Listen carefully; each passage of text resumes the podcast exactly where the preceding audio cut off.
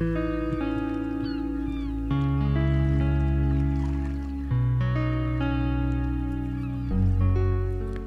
retraites spirituelles et les moments forts de la vie pastorale.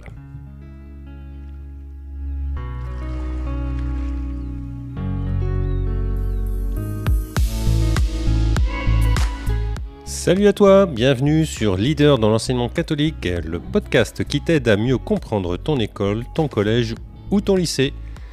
Prêt? Allez, c'est parti pour un nouvel épisode.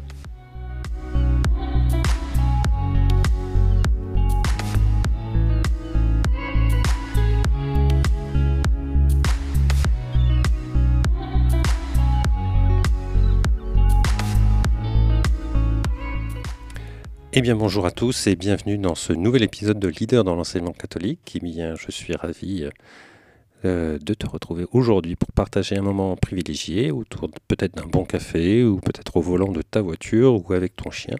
En tout cas nous allons euh, j'espère explorer aujourd'hui les facettes de notre vocation éducative.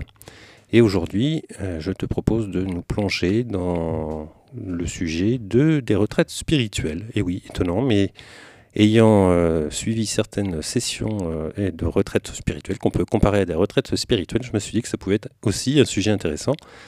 Et euh, oui, bah, prendre un moment de recul pour se ressourcer spirituellement, c'est à la fois bénéfique et, je pense de plus en plus nécessaire. Et pour éclairer ce thème, eh j'ai l'immense plaisir d'accueillir un invité spécial, le père Vincent Delabie, de recteur de la magnifique basilique de la Sainte Trinité de Blois, et ensemble, nous allons euh, bah, discuter tout simplement des retraites spirituelles et euh, quel intérêt dans nos vies d'aujourd'hui. Alors, sans plus attendre, eh bien, je vous propose d'écouter notre conversation.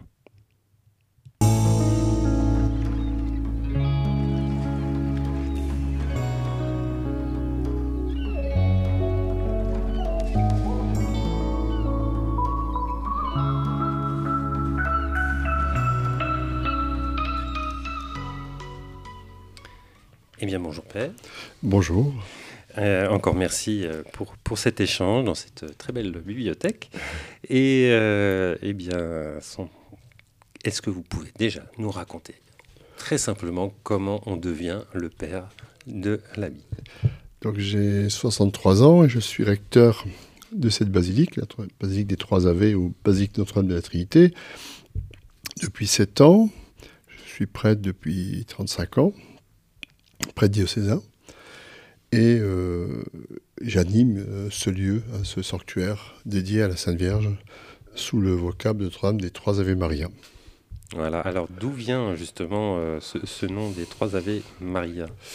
Alors, l'histoire commence au XIIIe siècle. Hein, c'est Sainte Mechtilde, bénédictine, qui transmet de la part de la Sainte Vierge ce, cette demande, cette recommandation toute simple. La Sainte Vierge lui dit, tu dois, euh, je peux t'aider, mais chaque matin et soir, tu réciteras trois Ave Maria. Le premier en l'honneur de la puissance que le Père me donne, le second en l'honneur de la sagesse que le Fils de Dieu me donne, et le troisième en l'honneur de la miséricorde que me donne le Saint-Esprit. Donc c'est au XIIIe siècle, cette, dévotion se, répand en Europe, euh, beaucoup de saints, par exemple le curé d'Ars, euh, Saint Bruno, euh, Alphonse de Ligorie, propagent hein, cette dévotion. Et on arrive au début du XXe siècle où un père capucin du couvent de Blois est très dynamique et déploie cette dévotion, là, en parle, édite des feuillets, une revue, et il a un succès fou. Et donc, euh, à, sa suite, euh, en 1900, vers les années 35, on commence à construire cette basilique. qui est un, voilà, un grand vaisseau dédié en l'honneur de la Sainte Trinité et de la Vierge Marie sous son vocable des trois Ave Maria. Voilà, alors c'est vrai que d'extérieur, elle n'est pas forcément très très euh, très bétonnée, on va dire, voilà, très, Tout fait. clairement. Mais par contre, à l'intérieur, elle est vraiment tout à fait particulière et, très belle. Et en particulier, pendant la période de l'Avent est vraiment magnifique. voilà, oui, cette basilique est effectivement aride, on pourrait dire extérieurement, mais euh, c'est un joyau à, l'intérieur. Elle est très brillante, elle est dotée aussi d'une crypte. Donc on peut y, installer dans la basilique un millier de personnes, hein, c'est très important, et 300 personnes à la crypte. Et vraiment, les œuvres d'art qui s'y trouvent sont tout à fait remarquables. Hmm. Tout à fait. Alors, venons euh, maintenant euh, à notre sujet. Euh, qu'est-ce que c'est qu'une retraite spirituelle? Commençons par la base. Une retraite, c'est un, temps particulier où on, s'arrête. C'est-à-dire, on, arrête ses activités ordinaires et on va vivre un temps extraordinaire ou particulier durant une journée, trois jours, huit jours. voilà c'est un peu à la carte. Mais la définition la plus basique, c'est on, se retire euh, pour. Euh, on, arrête ses activités pour vivre ce temps de retraite où on va euh, réfléchir et prier voilà, d'une manière plus intense que d'ordinaire. Et donc, il y a des, retraites qui se font autour de la basilique Alors ici, on, pourrait plutôt parler de pèlerinage, qui, qui, qui, est voisins, c'est voisins, c'est-à-dire des personnes qui viennent passer une journée ou deux et qui vont vivre effectivement un temps de retraite, même si c'est, euh, ça n'est pas en étant enfermé dans un monastère. C'est euh, dans la basilique, donc participant aux offices, euh, prenant le repas ensemble et pouvant se confesser, vivre un temps d'adoration, de méditation personnelle. Voilà. Ouais. Oui, oui il y a plein de façons de vivre. Plein de façons. Mmh. Hein. Mmh, mmh. Et aujourd'hui, euh, on trouve toutes sortes de, manières de faire retraite. Hein. Euh, par exemple, vous avez les pères dominicains qui proposent la retraite euh, pour la ville. Donc, par exemple, durant le carême, chacun reçoit par Internet, il trouve un texte à méditer dans la journée. Et il peut faire retraite en disant je vais, je, voilà, je vais réserver une demi-heure de ma journée à faire retraite. Alors, on me dirait c'est pas strictement une retraite fermée, mais ça y ressemble et c'est un moyen. On adapte euh, aussi hein, euh, aux circonstances et aux, disons, à nos emplois du temps qui sont souvent très chargés. Ah, c'est sûr que, alors moi personnellement, euh, ne, déjà prendre une demi-heure dans une journée euh, d'école, euh, voilà, pour même vous rencontrer, euh, c'est une organisation. Tout à fait. et, alors, voilà, des fois, ça peut, on peut, on peut s'attendre, des fois, on peut entendre que, ben voilà, on n'a pas le temps de prier, on est pris par le temps, etc., Mais qu'est-ce que qu'est-ce que ça apporte pour vous, justement, de, de, faire cet arrêt, de, de, de s'arrêter et de prendre du temps? Pour Dieu bah, C'est-à-dire que déjà, rien qu'au niveau euh, de la bonne santé, euh, de même qu'on peut faire du sport ou, partir en vacances, la retraite euh, pour le pour l'âme, pour pour l'esprit, c'est un traitement extrêmement bénéfique hmm. hein, parce que ça permet de se poser, de réfléchir à une question au sens de sa vie ou à un problème particulier, ou de remettre en, cause ou en voilà, faire comme un examen de conscience en disant bah, comment je, suis catholique, comment je le vis, euh, est-ce que j'aimerais évoluer, changer, comment comment voilà, hein. hmm. Et dans la vie très très pignante, hein, de, voilà très rapide euh, à laquelle nous sommes, ça devient, je me, semble, me semble-t-il, nécessaire. Alors on ne peut pas faire ça tout le temps, mais il faut, on peut essayer de, de trouver hein, du temps. Et sur ce point, je, il faut, me semble-t-il, c'est un conseil que je donne, il faut être très rationnel, c'est-à-dire si je décide ou de prendre un temps chaque jour ou de dire je vais faire retraite, ben, il faut comme quand on est en réunion, on dit alors on va fixer une réunion pour dans un mois, est-ce que je suis libre? Donc je bloque les choses. Et pour ce temps spirituel, il faut bloquer les choses. On ne peut pas dire bah, je, vais voir, je vais essayer. Non. Comme euh, je dois faire les courses, je fais du sport, je mange, je, donne des cours, etc. Et euh, j'ai, euh, si je le souhaite, et si je voilà, de, prendre un temps. Hmm. Un quart d'heure, une demi-heure, ou dire, je, voilà, j'ai, je, vais réserver une, demi-journée, une journée dans l'année pour faire le point. Oui, ça c'est important. Principale difficulté, effectivement, c'est de gérer son agenda en fait pour un chef d'établissement. Et, si, alors que c'est très simple de bloquer effectivement euh, un moment dans, dans son agenda. Euh. Oh, oui, et puis euh, rien que le fait de se poser la question où pourrais-je trouver un temps, c'est le début de la retraite. C'est le début parce que on ose se poser la question et dire bah, j'ai pas le temps, mais est-ce que je pourrais trouver du temps? Voilà. Hmm.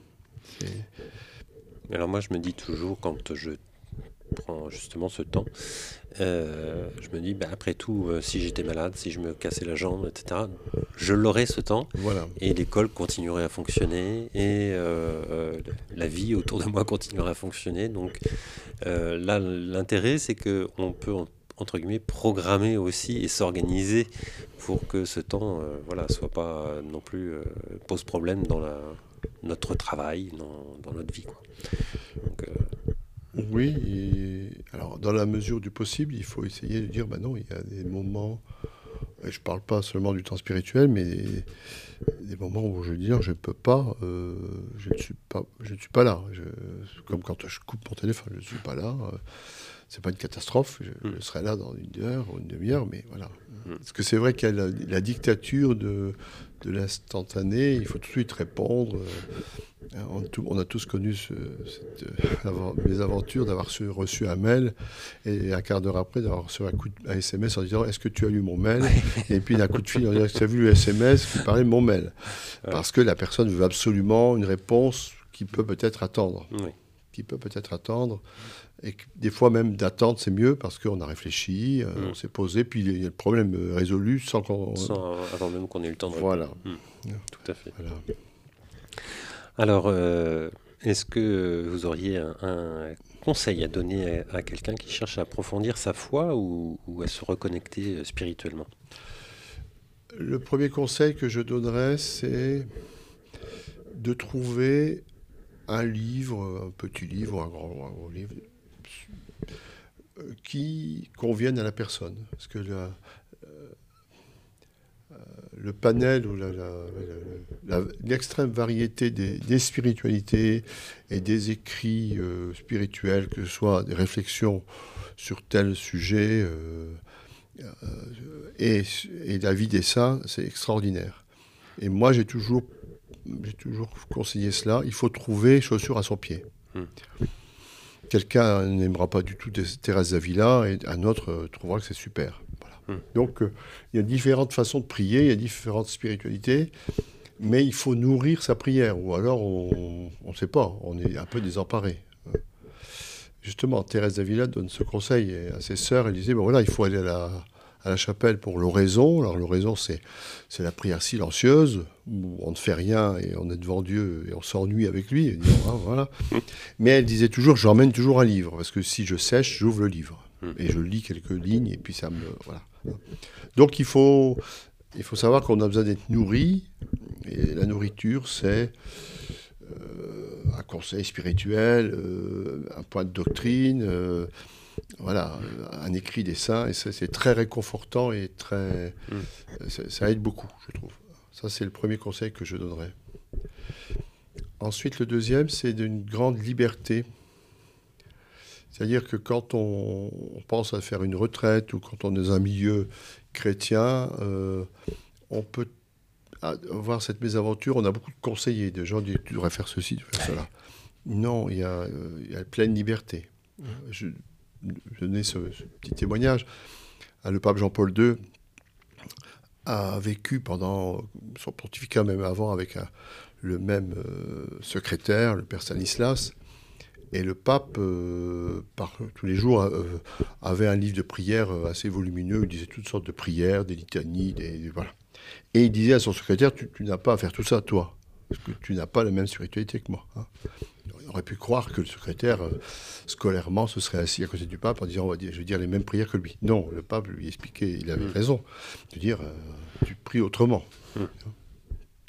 Un autre exemple, Sainte Thérèse de Lisieux, qui est docteur de l'Église, n'aimait pas dire le chapelet. Bon, pourtant, elle est sainte. Et elle aimait la Sainte Vierge. Mais la façon de prier le chapelet, ça, ça, correspondra à quelqu'un d'autre et pas. Ça, je ne le savais pas. Ensuite, par, un, autre, euh, un autre exemple. Euh, si on fait une retraite selon les exercices de Saint-Ignace, c'est tout à fait particulier, un peu aride. Il n'y a pas grand-chose. Il euh, faut prier et une petite nourriture intellectuelle, mais assez aride. Alors que si on fait une retraite de, chez les dominicains ou les bénédictins, ça sera plus riche, plus. Voilà. Donc, il faut savoir ce qu'on veut. Hmm. Voilà, on peut choisir. Ok. Euh, le, le, le, Est-ce que vous voyez une évolution dans, dans, la vie pastorale ou dans les retraites spirituelles euh, dans les années à venir? Alors, parce qu'on est vraiment dans un monde, euh, je trouve, où les tensions sont très très fortes. Oui. Est-ce que vous sentez qu'il y a quelque chose qui, qui évolue au niveau de la société, au niveau de... Je dirais qu'il y a deux choses. Il y a ceux qui éprouvent de, faire une retraite communautaire, c'est-à-dire de, surtout les jeunes, ils vont aller à Thésée ou ils vont venir ici en retraite, et ils vont euh, animer la retraite d'une manière avec beaucoup de chants, mm. euh, les belles liturgies. Donc c'est une forme. C'est très bien, je veux dire, si on, c'est bien d'être avec, avec d'autres, de se soutenir.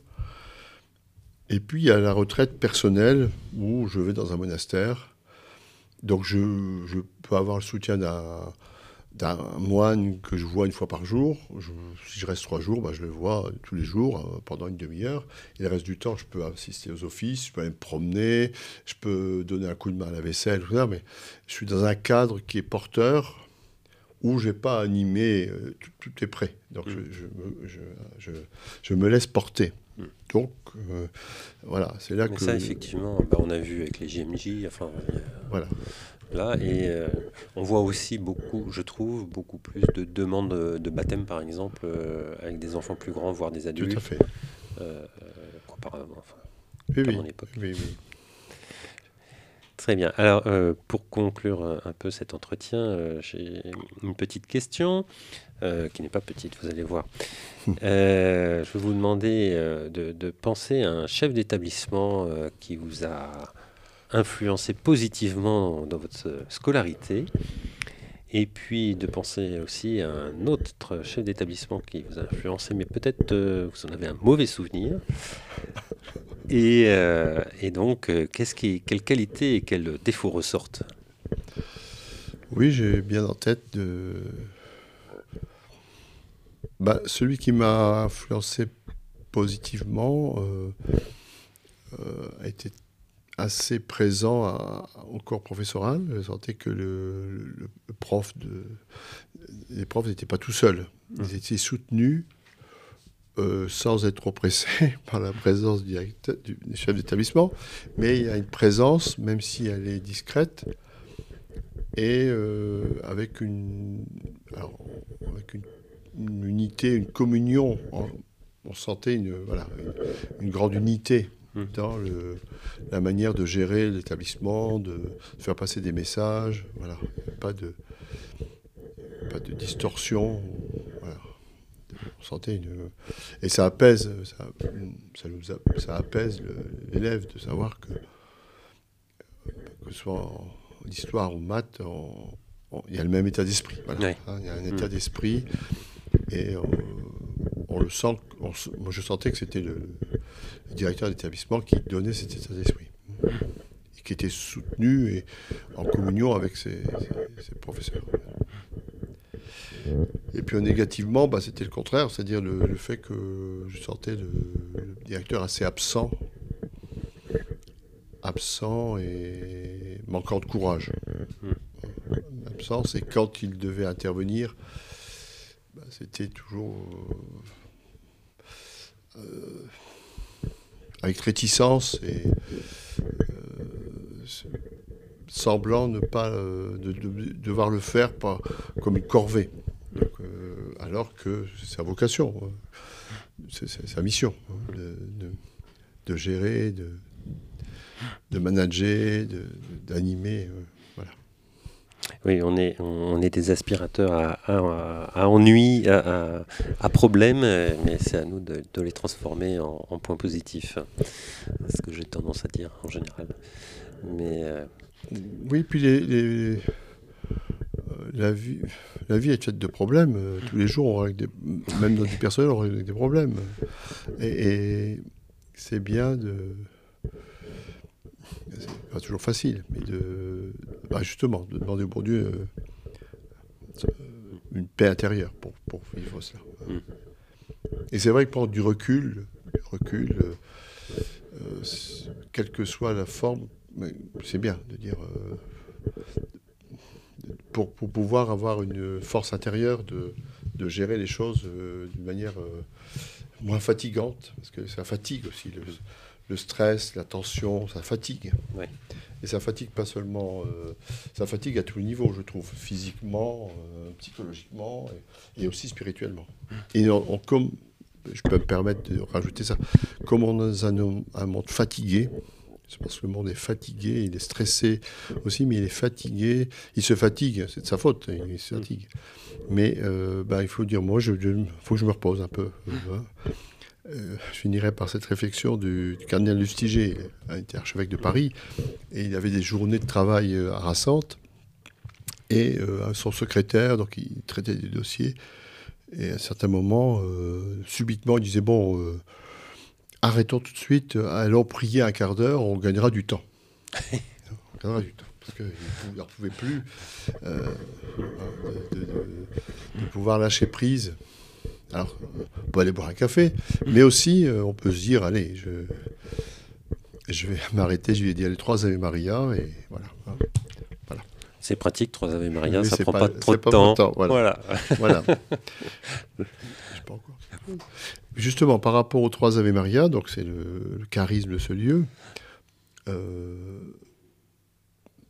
des personnes souvent disent, bah, bon, vraiment, c'est rien du tout, trois Ave Maria, alors que moi, je dis mon chapelet, etc. Et moi, j'ai la coutume de dire, écoutez, euh, la Sainte Vierge demande ça. Moi, j'ai pas l'habitude de m'opposer à la Sainte Vierge et j'aime mieux faire ce qu'elle dit.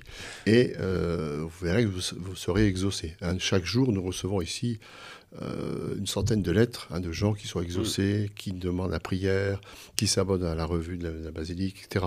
Donc, voilà, le père de Chembry, qui a qui a propagé et a mis sur la neuvaine, neuvaine efficace. Donc ça choque les personnes, mais, mais il l'a mis parce que c'est vrai. Non pas pour faire de la pub. Non, non. Mais euh, bon, moi, franchement, j'invite à tous ceux qui peuvent, euh, à euh, qui passent à Blois, de, passer dans cette basilique qui est vraiment très, très belle. Ils sont les bienvenus. Très bien. Bah, merci beaucoup pour, pour cet échange. Et puis. C'était avec plaisir.